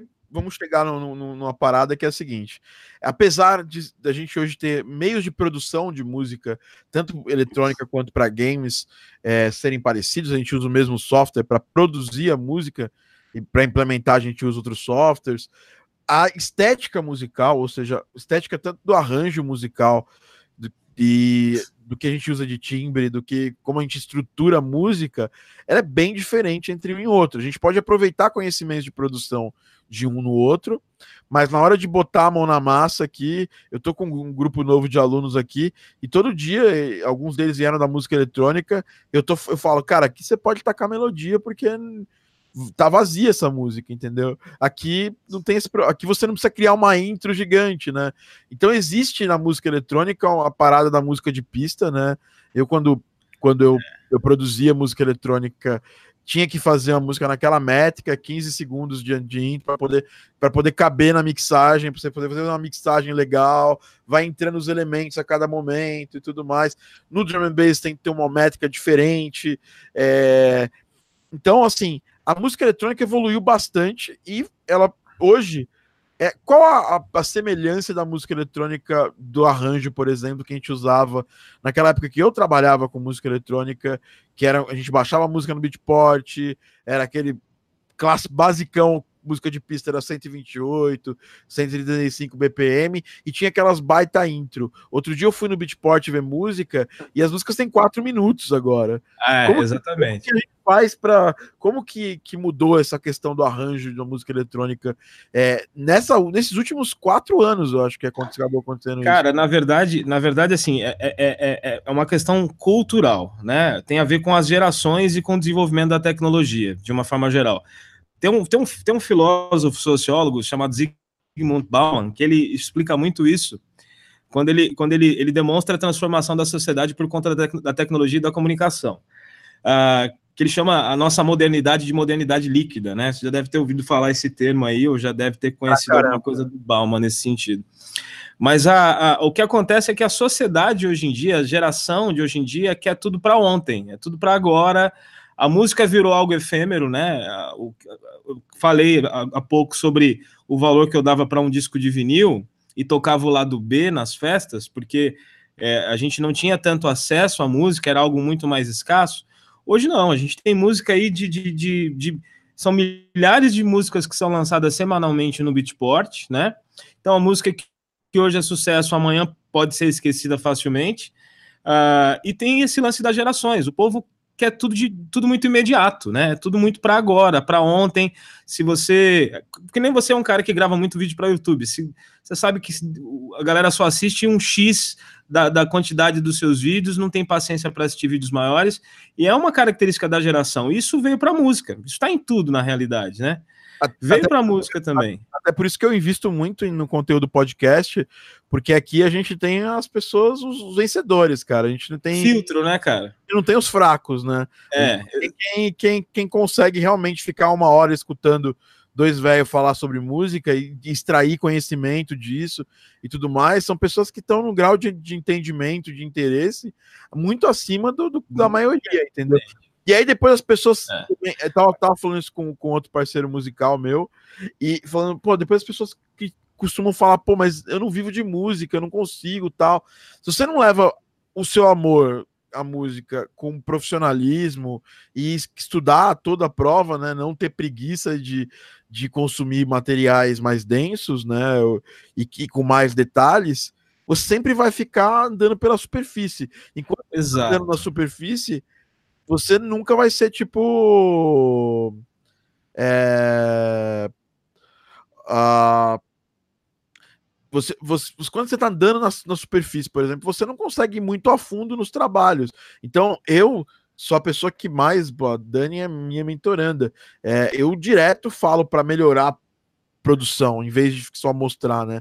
Porque as pessoas pensam assim, pô, você é muito bom em marketing e tal. Mas, meu, se minha música não fosse boa, se não tivesse é, tão, tanto, meu, a opinião do, da minha música é a opinião dos jogadores. É só entrar lá no, no, na página do Garden Pulse, só entrar no Discord dos jogos, e aí você vê que realmente tem aprovação o trabalho feito. Por quê? Porque ele não é feito com, com desleixo, ele é feito com profundidade. E Hoje a gente tem muito isso, assim. Eu quero aprender, posso assistir um vídeo de 5 minutos e sou produtor musical, né, Vitor? E a gente passou por essa época, na época era a galera tinha um preconceito com Fruit Loops, eu não tenho nada contra o Fruit Loops, é um excelente down, mas criou-se a galera dos produtores de Fruit Loops, que era a galera que, que aprendia a fazer o beat básico do Fruit Loops e já achava que fazia música, né, Vitor? Cara, é uma coisa muito, muito, muito doida e muito, muito verdadeira hoje em dia, essa, essa, essa questão da, da que envolve a, a, pergunta relacionada ao arranjo e como isso reflete é, é, na galera por conta dessa geração hoje. Eu, eu, sempre uso, eu sempre faço estudos de casos de arranjos aqui, né? Pego gêneros diferentes, gêneros distintos, jogo lá para a galera ver. A galera sempre fala: Nossa, mas essa música tem oito minutos, tecno, né? Claro. Uh, quem que tem paciência de ouvir isso e tal? Isso reflete muito também a resposta das pessoas ao aprendizado. Né? Eu, eu tenho é, é, mais de 800 alunos formados em cursos presenciais. E eu consegui acompanhar algumas gerações até a geração de hoje para ter uma base de comparação e, e, e, e, apontar quais são as diferenças. Né? Hoje em dia, as pessoas chegam, acham que vão apertar um botão e a música vai sair pronta do outro lado. Né? E, uma coisa que eu sempre bato nas minhas aulas é, é, é justamente, eu, eu sempre digo, olha, a produção musical ela é algo simples, mas é difícil. Né? Você precisa dominar muita coisa, criar muita habilidade, dominar fundamento, entender processo para você conseguir chegar até um resultado final. O gol, né, o objetivo sempre da produção é você conseguir terminar suas músicas. E cada música que você termina, você aprimora ali a sua sonoridade, a sua habilidade e tudo mais. Só que exige muito esforço, demanda da pessoa dedicação. Se não houver dedicação, ela é o que você disse, ela vai ficar sempre na superfície, nunca vai conseguir dar um passo à frente, nunca vai conseguir evoluir, né? E, e eu vejo muito uh, esse lance da música ter mudado o formato, o tamanho, relacionado a essa questão da geração, por conta de uma necessidade de mercado, porque o produto final, pensando em música e mercado, ele precisa atender às expectativas do público. Então, se ele não, não acompanha o público, ele não tem espaço. Né? Então a, a música tem sido estrangulada por, por conta disso. Isso reflete em todos os sentidos, em todas as áreas, é, é, não só da produção, mas do mercado da música de uma forma geral. Cara, demais, né? E uma coisa que você falou, né? É, não é só terminar a música, né? Eu tava hoje falando isso com os meus, com os meus alunos, porque no nosso caso, a gente tem que atingir o briefing do projeto, né? Que o cliente precisa que o jogo precisa, né? A gente não faz música pra gente, a gente faz música para uma obra, para um para atender um gameplay, né? É... E além disso, a gente faz para atender depois do gameplay, para atender jogadores de um público-alvo específico que o jogo tá apontando, né? No seu caso, o cara terminou a música lá, ele tem que agradar agradar o label, que, que, que eh, tem que ser comercializável pelo label. Depois de ser lançada no label, ela tem que agradar, agradar o público. Então, essa parada de que muito eu só faço o que eu quero, eu só faço o que eu gosto. Não existe. Fazer o que, é, que gosta é fundamental, né? Porque senão não tem graça trabalhar com música, vai arrumar um trabalho de terno e gravata e tudo mais. Mas a gente tem que fazer muito mais é, entender qual o, o, propósito da nossa música. E no caso da música de games, o propósito é, é atender um projeto, né? atender o, o, Exato. Si, atender o gameplay. Muitas vezes ela, ela tá ali para divertir, outras ela tá ali para dar um clima só para o jogo, outras ela tá ali para acentuar a ação que está acontecendo. Então, pô, é, tem vários propósitos, né? Que estão num briefing Sim. de uma sonora. Já no caso do, do, da música eletrônica, é mais. Acho que é, é, a dificuldade é parecida, porque primeiro você tem que fazer uma música que seja marketeável o suficiente para você chegar nos labels, porque você vai entrar num funilzão lá, onde todo, onde todo mundo manda música para o mesmo e-mail. E você tem que chamar a atenção Exato. de alguma forma, né? Aí depois chamou a atenção nesse label, a música foi lançada. Ela tem que vender bem, ela tem que ser muito bem escutada, ela tem que ser muito bem suportada por outros músicos, por outros DJs. Cara, é uma coisa interessante parar para pensar nisso, porque hoje em dia a música, em muitos casos, ela é ferramenta de marketing. Né? Então, qual que, é, qual que é o lance de mercado hoje da música, da música eletrônica especificamente? O lance de mercado da música eletrônica, caiu meu microfone aqui. Cara, calma, é que telefone aí, fica de... Acidentes acontecem, acidentes acontecem até, até no Nababesco Estúdio aí da Music Lab. É. Esses acidentes. Deixa eu acertar aqui. Aí, olha, pode ficar tranquilo, você que tá escutando, só caiu, o Vitor só caiu da cadeira. Ele passa bem, ele vai para o hospital, vai terminar o podcast agora, vai para o hospital. Pronto, eu vou segurar o microfone aqui. Tipo, o outro pedestal Faustão, longe. Faustão, tipo Faustão. Tô brincando.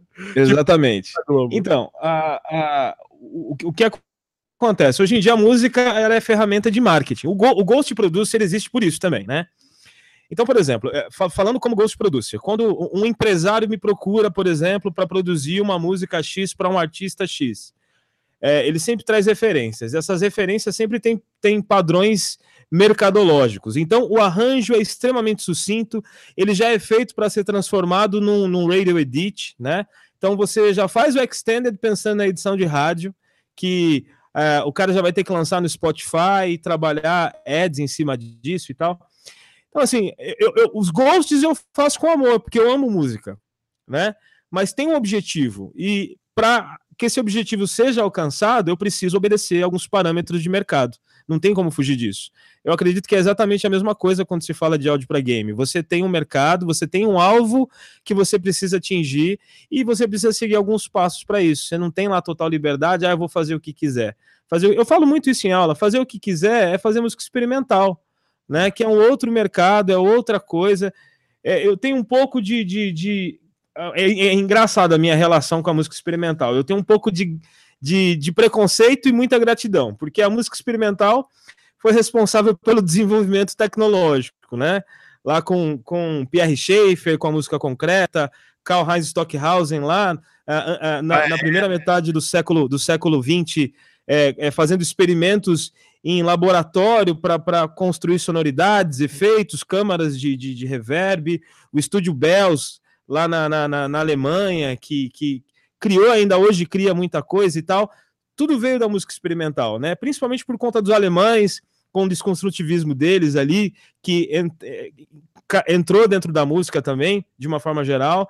E os caras são os maiores responsáveis pelo desenvolvimento tecnológico na música, né? A Ableton é alemã, a Imagic, que, que desenvolveu o Logic, é alemã, a Sim. Steinberg, que, do Cubase, que hoje é da Yamaha, né? É alemã. Então, assim, Fire Dynamic. Fora, os hardwares, né, cara? Enfim.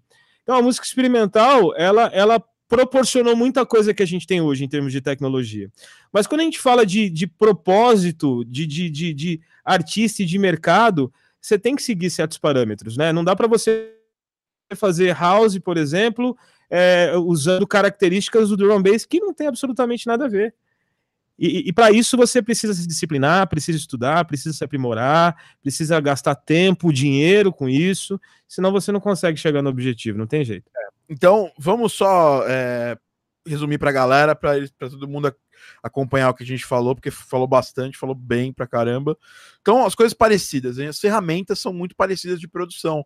Eu uso o Ableton, o Victor usa o Ableton, né? A forma que eu uso o Ableton pode ser diferente da forma que eu uso que o Vitor usa. Ele tem acesso aos. Ele, ele usa. É, a, o esquema que ele faz o arranjo é para pista, para rádio especificamente. Então, às vezes, é uma música que tem. É, é o formato de canção lá, ABC, refrão, é, ponte para o refrão e tudo mais. Quando é feita para pista, ela tem um breakdown longo para causar um, uma tensão, hum. volta do breakdown para um, é, um drop que vai fazer a galera bombar na pista e tudo mais. Já no nosso caso, no caso que faz música para jogos, a gente tem que sonorizar a ação que está acontecendo naquele momento ou até a falta de ação. Então, a análise de como a gente faz o arranjo é diferente, ele não segue esse padrão, entendeu? É, que a música eletrônica segue porque é um padrão mercadológico, é um padrão. É, tem uma lógica grande nesse padrão porque as pessoas tocam na pista. Então, as, a, a uniformidade entre o arranjo tem que ser tem que ser respeitado, porque você não pode tocar uma música que tem que é ABC e a outra que é BBBBBC, por exemplo, uma, o arranjo. Não faz sentido, né, na hora de tocar. Então, na hora de produzir, você tem que ter noção de que esses dois conhecimentos são complementares, eles não são, não são conhecimentos que brigam uns com os outros, mas eles são necessários que você tenha eles de forma separada, né? É por isso que a gente fala muito isso quando alguém fala assim, pô, queria produzir música para pista. Seu curso é de produzir música para pista? Não, meu curso não é para produzir música para pista. Tanto que o, o, e o do Vitor não é para produzir música para jogos. O Vitor, exatamente. O Vitor, vez ou outra, ele me indica gente que, que é aluna dele para vir aprender. É, tem, tem, tem, alunos, tem alunos meus é. que, que, que fizeram seus cursos. É. Temos alunos aí compartilhados, né? É, o André é um deles. É, e, e aí o que acontece? Porque são conhecimentos complementares, né? E aí, quando a gente fala de jogos, a gente ainda tem o áudio dinâmico adaptativo, são possibilidades de, de, de o áudio mudar durante a execução. E quando a gente fala do Vitor, a, a, a, parte da, de mix e master dele tem que ser muito bem apurada, porque não vai sair só no álbum do jogo. Essa música vai poder tocar na pista, vai poder tocar no Tomorrowland. Já pensou chegar lá? Primeiro que ela, se ela tiver a mix e master ruim, ela não vai ser aceita por um label. Né? Exato. Né? Uma qualidade diferente de é uma, não é não é melhor ou pior, é diferente. Os objetivos são outros, né? É. Então, é, essas são as principais diferenças. Uma mídia hoje é, influencia a outra. Por exemplo, eu vi, eu vi lá atrás, ó, vamos falar com a galera aqui. Tá, tem, tem muita gente que comentou aqui, cara. Tá bem legal os comentários. Uh, o Daniel falou que cerveja mais game audio drops, o mestre do áudio para games. Quinto. o Radix falou que do Coedit Pro. Uh, quem mais falou? O, o Rodrigo Liz falou do Drum and Bass, cara. A trilha sonora, por exemplo, do Forza, do Gran Turismo, usa muito Drum and Bass. A trilha sonora do Half-Life tinha alguma coisinha de, de Drum and Bass, né? Uh, o Daniel já é muito massa ouvir como vocês se viravam para produzir música eletrônica em tempos passados. Acho que cover álbum de vocês eram as pinturas rupestres. Cara, a gente era muito difícil. Cara. Era muito difícil porque é, a gente não tinha facilidade é, de muitos canais, porque os nossos computadores não aguentavam, era pouca memória. A gente não tinha essa facilidade de muitos plugins, porque até, sei lá, 2000, é, até 2000, cara, eu ia lá e comprava, tinha que comprar CDs de plugins, porque não era nem original, porque nem tinha condição de ter original aqui nessa época. Era um, a gente vivia no, a gente vivia no escuro, né, cara? Cara, na verdade a gente não sabia nem o que usar, né? É. E não tinha informação. A informação era trocada entre aqueles mesmos é, corajosos igual, igual a nós. É. Então a galera que também tava no escuro era cego guiando cego, não tinha. Era um submundo tremendo. Cara, não, olha, o sidechain dá para fazer desse jeito. Aí tirava, ia na casa, cara, eu já fui na casa do Johnny Risk, cara, e do, do, do Jack pra gente falar só de sidechain. A gente ficou uma noite inteira falando de sidechain e fazendo várias, todas as opções de sidechain que tinha. Quando a gente descobriu o, o quando descobriu equalização, mexeu, começou a mexer com a equalização. Então, foi uma época que era muito mais difícil. Hoje é tudo muito, é. muito, muito fácil. Você tem muitos plugins, você tem acesso a muita informação, você está a um download de distância do plugin, do melhor plugin. Mas, Thiago, hoje, hoje eu acho que é fácil, mas ao mesmo tempo é difícil, porque também a quantidade de informações que, que existe na internet, ela acaba muitas vezes mais confundindo a pessoa que está tentando buscar informação do que ajudando, né? Eu pego muitos, mas muitos alunos aqui que são é, é, pesquisadores de YouTube, que pegam muita informação, já vem com certo conhecimento aqui, mas aí não, não consegue aplicar nada, não consegue terminar uma música. Por quê?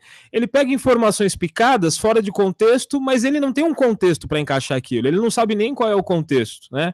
É aí que os cursos, os professores, que nem o seu curso, o meu curso de, de produção, que é que, o meu curso, por exemplo, que é focado muito em, em fundamento e, e processo, é que vai dar a direção e pegar pela mão e levar até o final para a pessoa conseguir entender uh, todo o panorama da história.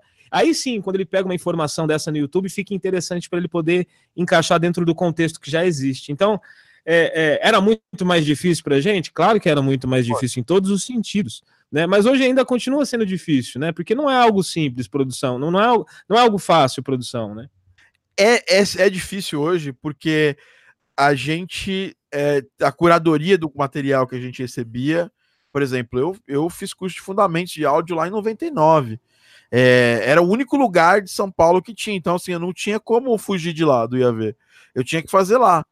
E uma outra coisa, a curadoria era feita por amigos, então você via o que era bom e o que não era. Hoje, a curadoria é feita pelo, pelo, pelo YouTube, então você pode cair num, num tutorial que explica certo, e no tutorial Exatamente. errado, e tem uma sequência de coisas que você precisa aprender. E, e é esse o maior mal, por exemplo. Exatamente. As pessoas aprendem a fazer música sem aprender o básico de um arranjo, por exemplo. Elas querem aprender pelo plugin. Então, pelo plugin e pelo down. Baixou o down, pegou, pegou o plugin foda lá, o Nexus, e já acha que sabe fazer música eletrônica porque tem timbre. Uma coisa é o timbre, outra coisa é a música, né? Tem, a gente tem que trabalhar o arranjo, pensar o arranjo, é, ou ao mesmo tempo ou antes do timbre. Não dá para você pensar o arranjo depois do timbre. É, o problema é o seguinte, né? Quem, quem nunca, né? Quem nunca pegou um vídeo de plugin ou de um sintetizador e viu alguém tirando um baita som, uma baita música naquilo e falou, cara, eu preciso disso. É. Aí a pessoa vai lá, ela compra o plugin ou ela baixa o plugin na internet, instala no computador e se frustra, porque ela não consegue fazer nem um décimo do que ela viu o cara fazendo no vídeo. Porque o que é mais importante não é o instrumento, não é necessariamente a DAW que você usa. Claro que faz sim, é, tem importância essas coisas, mas o mais importante é o teu conhecimento, né? É, é o quanto você conhece dos fundamentos daquilo que você vai fazer, que no caso é a música. Então, se é aquela velha piada, né? A peça mais importante, né? É, que a gente falava muito daquela brincadeira do BIOS, né? O problema está na BIOS, e o problema também está na BIOS, porque a peça mais importante é a pessoa que está entre a cadeira e, e, o computador, né? É ela que precisa ter conhecimento, ela que precisa entender dos fundamentos da coisa. Não é o plugin, não é a DAW que é a coisa mais importante. Cara, genial, é a besta ignorante operando o sistema. Né? Exato. Né? Que é o BIOS. Mas a, a, grande verdade é essa: o Matheus até comentou aqui, ó. Tem muitas é, vezes, é tanta informação, é tanto plugin, e muitas pessoas acabam baixando tanta coisa e não sabem é, os, o que usar e começar a aplicar. Tanto que, tanto no meu curso, quanto no curso, provavelmente, do Vitor, certeza absoluta, a gente não fica soterrando vocês de, de plugins, entendeu? A gente. Sim, você tem que aprender a fazer, a fazer um trabalho bom com o que você tem na mão para começar, né? Cara, e... o, Ableton é incrível. É, fantástico. Tem muita coisa que vem nele. A gente tava, tava até eh, divulgando, agora vai sair um. Agora vai sair um, uma, um pack agora de, de ferramentas do Max for Live para quem usa sintetizador analógico. Para quem usa, é, é para quem trabalha com CV, né, cara? É, para quem trabalha com CV. Modulares. Então, assim, cara, é, é muita coisa que você nem imagina que, que você tem no down. E se você não parar para é, para estudar isso aí a fundo, para conhecer, para explorar, né? Por isso que eu acho legal. A gente está falando de, pô, você precisa ter foco nas coisas, do mais. Mas você pode pegar, sei lá, duas horas na semana e hoje eu vou aprender uma coisa nova, hoje eu vou explorar um plugin novo. É, mas sendo fazendo isso de forma controlada é positivo. Agora, você vivendo isso no seu processo de produção não é produtivo, entendeu? Não é produtivo, cara. Eu sempre, no, meu curso, a galera trabalha com um único plugin externo, né? É, que é ou o Spire da Rival Sound, que é um, é um, excelente sintetizador, ou é o, o, Silent. Na maioria das vezes, nas últimas vezes, tem sido, tem sido mais o Spire, mas é um plugin ou o outro só e a gente foca muito nas ferramentas do, do, do live, que são incríveis, são fantásticas. Então, é... melhorando uma vez, cara. O Wave, Wavetable é um, é um, é um, é. um. Eu fiz até um vídeo depois, uh, uns, uns, tempos atrás, que a pergunta era a seguinte: o Wavetable é um, um, um, concorrente à altura do Saron? E a resposta é, desde que você saiba usar os, os dois com o mesmo cara, cara, exato. Não, inclusive agora, agora na versão 10.1, que deve sair em breve a, a, a, a versão oficial aí, ela tá no beta. Uh, o Wavetable ele trabalha de fato com, com Wavetables externos. Você pode criar uma onda lá e jogar dentro do Wavetable, personalizar. Então as possibilidades agora são gigantescas, que já eram, na verdade. Né? É, eu também faço parte do programa de beta do Ableton. E eu já estou testando essa, essa versão nova, tá muito legal essa questão do Wave, porque é, era o que faltava pro, pro Wavetable ser realmente. É, Wavetable.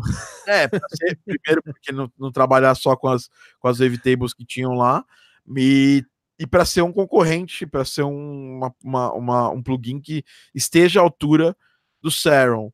A o Serum já faz isso, né? É, ah, é, o Serum já faz isso desde, desde, desde o início. E a questão que eu acho que import, importante, acho que é uma coisa que todo mundo tem que tomar atenção nela, é a seguinte: é, o, o, o Ableton ele tem muitos, muitos é, presets e tudo mais, só que o Ableton não é o forte dele, os presets, né? Sim. É, o forte dele é você ter lá o core das coisas, então você tem que saber usar para tirar o som. O, o Serum, você tem acesso a um bilhão de presets na internet, porque se popularizou pra caramba. Só que a Ableton mesmo, ela alimenta muito essa, essa distribuição de conteúdo entre os usuários. Então, nós vamos ter, eu acho que daqui um, dois anos, três anos, porque o Ableton não vai descontinuar esse sintetizador nunca mais. Não, não então, vai. A gente vai ter muita coisa, muito preset. Você que não, não sabe, não manja muito de síntese, quer Olha, Thiago, na verdade já tem muita coisa. A, a, galera, a galera que desenvolve a parte tem muitas comunidades espalhadas pelo mundo aí. E já tem muita gente com muitos packs gratuitos, alguns pagos, com, com, com excelentes presets prontos já do Evitable, que já está rolando por aí.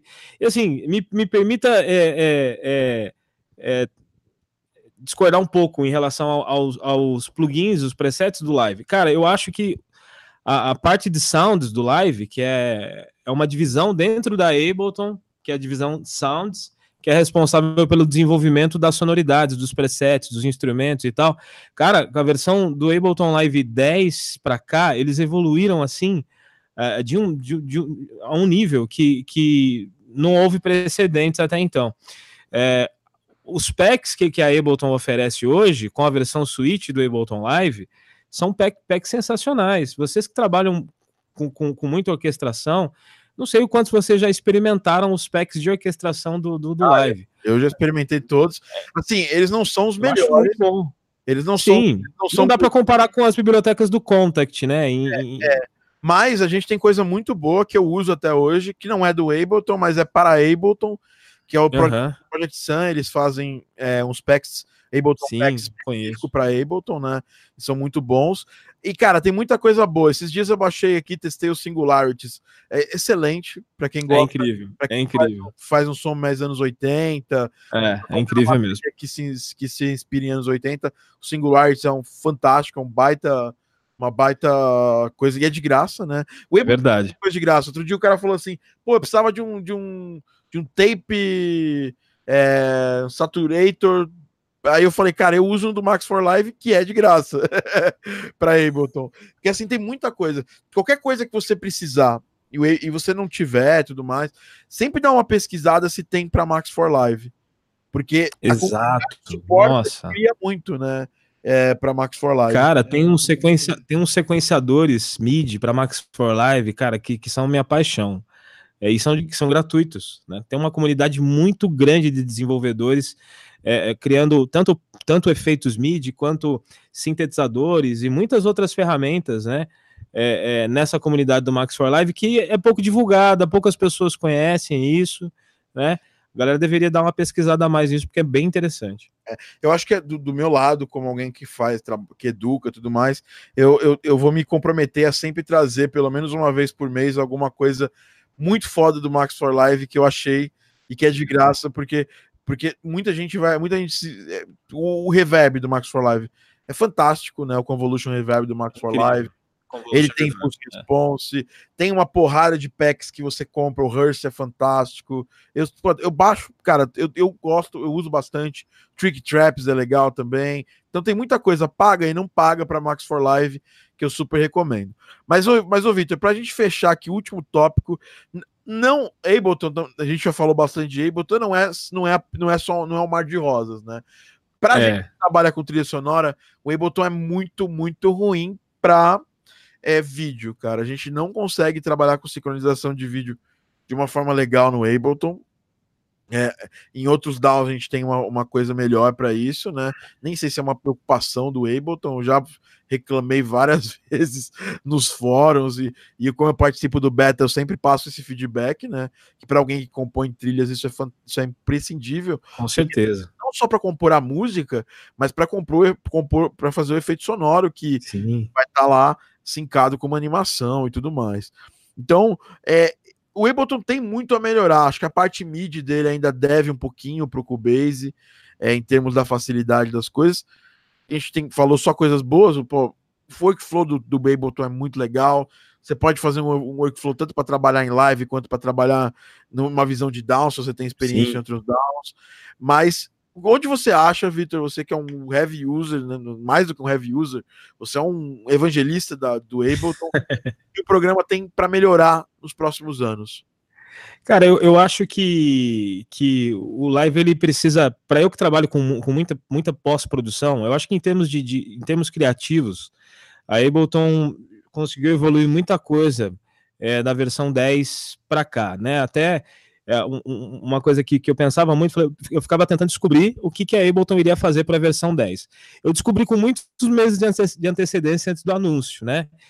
E me impressionou muito a capacidade de implementação do workflow, que foi incrível. Melhorou uns 40% o workflow, o workflow do Ableton é, em termos de, de atalhos, de funcionalidades para acesso, ficou realmente muito bom. Fora o, o, o, o Avetable que veio de Lambuja aí com a versão 10, o Echo, que é um plugin incrível também. Mas eu acho que para quem trabalha com pós-produção, você finaliza as suas tracks, faz todo o processo dentro do live. Eu acho que faltam muitas ferramentas nativas que, que o Logic tem, por exemplo, com a qualidade que o Logic tem, né?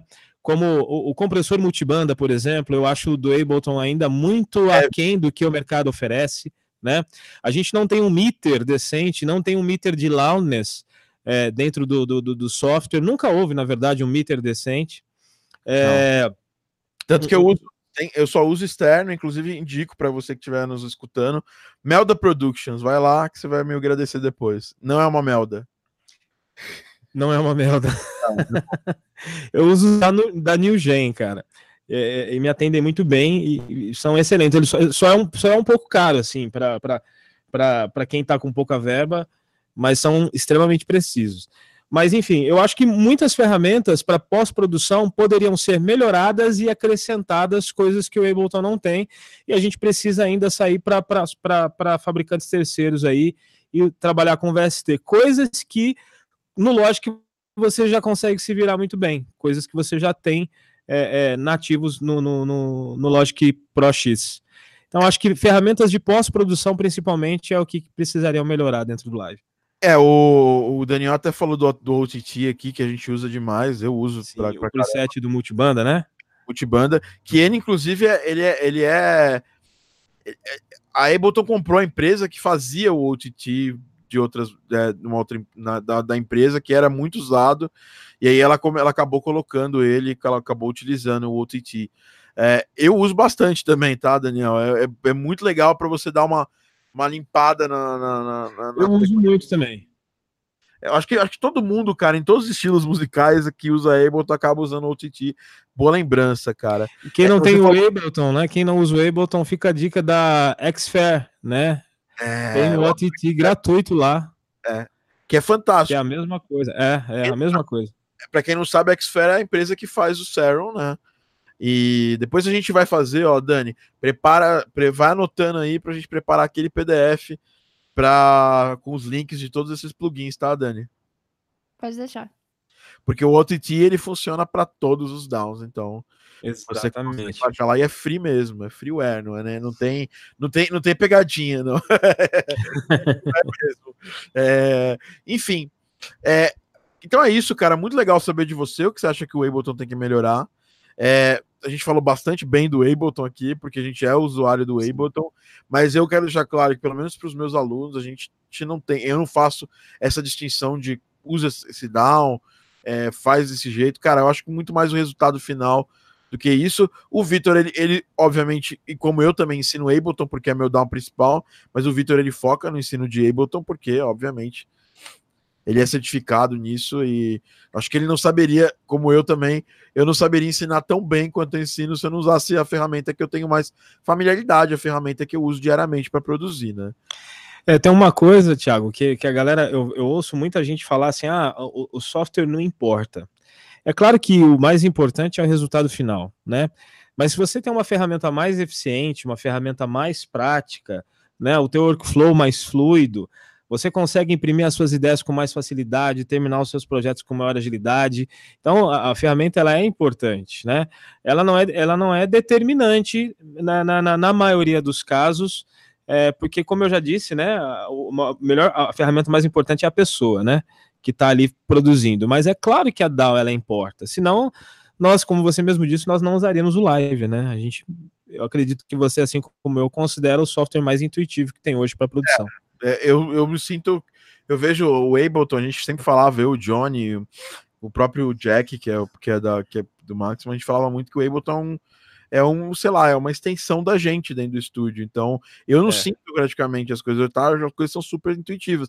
Mas eu tenho amigos que são assim com Logic, mas eu Sim. tenho amigos. A Dani, por exemplo, ela é. Ela, ela se deu muito melhor e ela produz no Fruit Loops, que é fantástico. Fruit Olha que legal. Eu testei o Fruit Loops 20, ele tá muito, muito bom. Você tá usando o 20, Dani? Eu tô usando o 20, ele é muito melhor que o outro. É, fantástico. 12, né?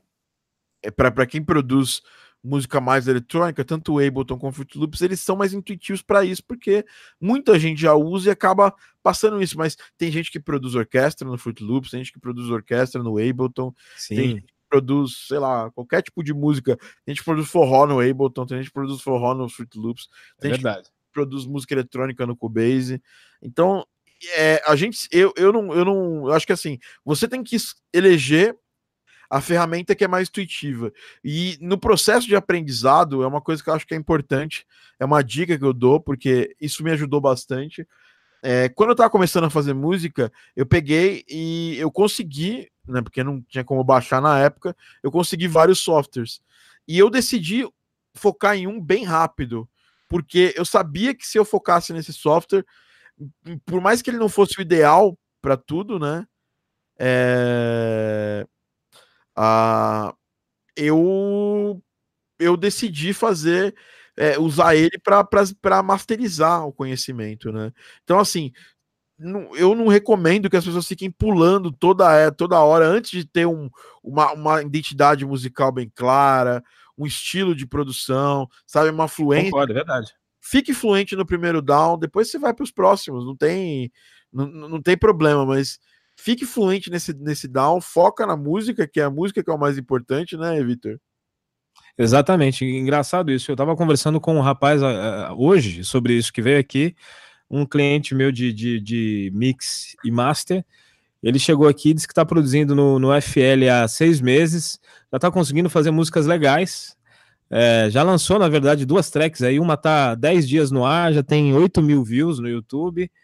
É, e aí ele veio, pô, cara, mas e o Ableton? E o Ableton? Eu falei, cara, você já tá conseguindo produzir no FL. Se aprimora nele, melhor, é, melhora o seu conhecimento com ele. Já é a sua plataforma. Você não tem que ficar pulando agora. Tem que ficar bom nisso aí. Aí ele parou, pô, é verdade, mas é verdade. Né? Você, você, você se adaptou ao software, é, entendeu ele, dominou ele, então casa com ele e vai e vai, vai até onde você conseguir. Esse casamento pode acabar a qualquer momento, Como aconteceu comigo. como aconteceu comigo, aconteceu com o Vitor também, mas a, a gente tem que estar tá mais é, maduro para fazer esse, esse é, para fazer essa, essa, essa, mudança. O Fabrício Cohen está perguntando, Thiago, o que você acha do Studio One da Pressonos? Eu tenho muitos amigos que usam, inclusive o Arthur, que produz com a gente aqui, produz com o Rafael, trabalha com a gente numa das nossas mentorias, ele produz com o Studio One, ele usa o Studio One para música mais orquestral, música mais cinemática, e usa o Ableton para produzir música mais eletrônica. É... Eu vejo muita gente falando bem, tá, Fabrício? Eu, não... eu mesmo nunca usei, tá? Então. Eu já cheguei a experimentá-lo já. O, o Studio One ele foi desenvolvido por engenheiros da antiga Steinberg que desenvolveram o, Q, o Cubase, né? Então é uma excelente plataforma. É tipo, é tipo aquele, como é que chama aquele, aquele, aquele Ableton que não é da Ableton? O Bitwig. Eu fui, eu fui beta tester do Bitwig e ele era muito parecido com o Ableton, assim. É. Mas ele já tinha algumas coisas que o Ableton fez depois, né? Que era a parada de você de você ter, você ver lá o MIDI e tudo mais. Só que o Bitwig não tem vídeo até hoje, ou seja, é um problema pra gente que faz trilha sonora bem grande, porque imagina, você tem que importar o vídeo para olhar o que você está produzindo ali às vezes, Sim. principalmente para sound effects. Eu acho fundamental você ter acesso a um DAW que resolve muito bem esse negócio de vídeo. O Fruit Loops também tem uma solução meio meio estranha, né? Porque você tem que comprar um software para dar é uma versão, uma versão topzera do Fruit Loops, ou você tem que comprar essa, esse software para trabalhar com vídeo no Fruit Loops. Explica pra gente isso aí, Dani. É, então, acho que são quatro versões do Fruit Loops. Uma que é mais básica, assim, que não, não tem nada, é a piorzinha. Uma que é mais ou menos, aí a do meio que é mais que é a, a segunda mais cara, mas que é o, o preço normal de, de DAO, que acho que é 300 dólares, e aí vem, vem com o, o, o vídeo, que é, que é a que eu tenho, vem com vídeo, vem com editor sonoro, vem com todas as coisas, e a mais bolada lá, que é tipo, sei lá, 800 dólares, um negócio assim, que vem com tudo disponível. Essa que eu tenho vem com o vídeo, que é o Z Game Editor, se eu não me engano o nome, e é, é bastante legal, assim, eu achei achei o preço razoável por, por, pelo que ela vem, vem mais os plugins, é, presets, né, VST e tal. É, vamos, Ableton, você tá devendo isso pra gente na versão 10, eu achei que ia melhorar. E assim, melhorou em relação ao Ableton, ao Ableton 9, mas ainda tá devendo ainda. Bom, pessoal, então é isso, o papo tá bom, mas a gente tem que acabar, senão a gente vai ficar aqui até amanhã conversando. O Vitor tem que ir para casa, ele é casado, tem filho, o filho dele deve estar tá esperando ele, a esposa tá esperando, né, Vitor? Tá mandando fotos aqui, ó. Estão esperando, papai. então, cara, Vitor, imenso obrigado, cara. Foi Eu que agradeço, Thiago. A gente tá há anos, desde que a gente foi tomar um café, lembra? Lembro. Um café, levei ele para comer o cookie, o famoso cookie de três chocolates maravilhoso lá do Coffee. Do Coffee. Que inclusive foi o Rafael Dias que me apresentou. Não posso deixar de falar isso, senão ele fica chateado comigo. Aí eu descobri que meu sócio fornece para o Coffee. Ele tem, uma, ele tem uma torrefação e ele loca máquinas de café lá Mazuco e, e eles são clientes dele. Caramba. E aí foi muito legal esse papo. A gente acabou não, não, não fazendo mais conteúdo junto, mas a gente tem que fazer mais conteúdo. Vamos Sim. ver se tem mais uns vídeos, fazer mais uns feats, mais uns podcasts. Sigam o Vitor, né? Arroba Victor Ableton, certo? Isso, Victor Ableton, sem o C. A Music Lab é music, arroba Music Lab Oficial, tanto no Instagram quanto no, no, no Facebook. Sigam os por, por, essas redes aí que vocês vão conseguir falar com a gente. E só dando um toque aqui, Thiago, se você me permite. Claro. É, em breve aí a gente está lançando o nosso curso online de produção, como eu disse, focado aí em fundamentos e, e, e processos, né? É, não, é, não são vídeos gravados só, assim como o Thiago também se dedica muito ao feedback pessoal com os alunos. É algo também que nós é, é, é vamos priorizar com aula, aulas ao vivo toda semana e tal. E é uma ferramenta que você precisa para estar tá mais preparado também, é, é, inclusive para entrar no mundo das trilhas, né, Tiago? Ah, eu acho que não são conhecimentos que brigam entre si, são conhecimentos que se complementam. Codependentes, né? Codependentes, é, correlatos, né? Um cara que faz trilha sonora pode ter uma carreira de música eletrônica e vice-versa. É, a gente tem exemplos disso né, no, no, mercado, gente que faz trilha e também é produtor de música eletrônica, né? Ah, por exemplo, o Savante é um exemplo desse. O próprio o, o Radix estava aqui, ele é um produtor de música eletrônica e também faz trilha. Então tem bastante gente que, que se dá bem dos dois lados e aproveita Sim. também esse, esse porque o legal de você ser um produtor de música eletrônica, é, e eu vejo isso porque eu já fui muito mais, hoje eu sou muito mais game do que música eletrônica, mas obviamente é a minha, a minha assinatura sonora é, é eletrônica. Quando você você fecha uma estética como essa, você uh, consegue ver, andar na crista da onda. Então, trazer para os games essa, esse frescor do que as pessoas estão escutando hoje, hoje nas rádios, nas pistas. Eu acho que é uma coisa bem legal, se complementam, né? Inclusive, também falando sobre curso, a gente vai abrir curso da Game Audio Academy só mês que vem. Esse mês a gente vai fazer uma coisa interessante. Logo mais a gente vai avisar vocês que vai ser um negócio bacana relacionado ao nosso livro Game Audio Business, que a gente está aqui para download, inclusive download na descrição gratuita. É, bom, é, vamos fechando, então. Já sabem, já sabem como entrar em contato com o Vitor. Eu recomendo que vocês sigam ele, que é fantástico. Uh, Dani, o que, que, tem de novidade nos seus trabalhos? Como que as pessoas seguem seu trabalho? Conta aí pra gente, Dani. Então, agora eu tô voltando para as redes, voltando a compartilhar as coisas, porque a família Thomas ficou um tempo aqui, então estava ajudando na mudança. Em breve estaremos em São Paulo para fazer as coisas, comparecer a todos os eventos. Podcast, é... podcast vai participar ao vivo comigo. Vou participar. Vou na casa do Thiago, vai estar eu, Thiago, Gizmo, Sheila. É. Todo mundo. Sheila é... raramente numa, na quinta-feira, raramente. Mas o Gizmo vai estar. O Gizmo, o Gizmo sempre grava comigo. Na verdade, ele é meu diretor, ele fica me dirigindo aqui. Eu vou pegar a câmera e vou apontar para o Gizmo aqui, ó. ó aqui, a, copos d'água e o Gizmo ali dormindo, ó. Para quem não consegue ver. Gizmo. Ó, ele tá dormindo. Para quem tá assistindo no podcast, não, não tá. Para quem tá só escutando, não, não viu o Gizmo, mas aí vê no YouTube depois. Guiz é meu filho, meu cachorro, meu chefe. Na verdade, ele é meu, eu sou humano dele. É. Então, que legal, Dani. E então, para seguir você, como é que as pessoas fazem, Dani? Você fala. Então, gente, é só entrar no Instagram, Dani Serrano, com um no final. a partir de agora eu vou estar postando bastante coisa sobre o meu trabalho também. Andei estudando algumas coisas e também é, eu tenho um site onde eu falo da minha experiência, falo um pouquinho das minhas músicas, dou algumas dicas sobre como como ir trilhando esse caminho para quem está começando, para quem já sabe um pouquinho, que é www.retrocord.com. Excelente o trabalho da Dani, sigam ela também. E eu queria agradecer a todo mundo que assistiu ao vivo esse podcast, mandou perguntas. Fabrício Cohen, Daniel Geber, Gustavo Barcamor, que chegou aqui comendo um PF, Matheus Beda, que mandou várias perguntas. Inclusive, ele falou assim: normalmente, Thiago nem usa coisas fora do básico do Ableton para o pessoal ver que o conhecimento é, é, é, melhor do que um plugin foda. Eu faço isso de propósito, porque vocês sabem que eu tenho bastante coisa aqui mesmo também. Né? Tô sempre comprando plugin, mas é, quando eu preciso usar, né? Obviamente. Mas eu gosto de, de mostrar as coisas do Ableton para vocês saberem, né? Ah, quem mais? O Rubens Stefan estava aqui, uma das trilhas sonoras que mais curte são as trilhas sonoras de Tekken. Tekken 7 é absurda e ela tem muito dubstep, essa trilha sonora do Tekken 7. Diego Fukumoto, meu amigo Diego Fukumoto, né?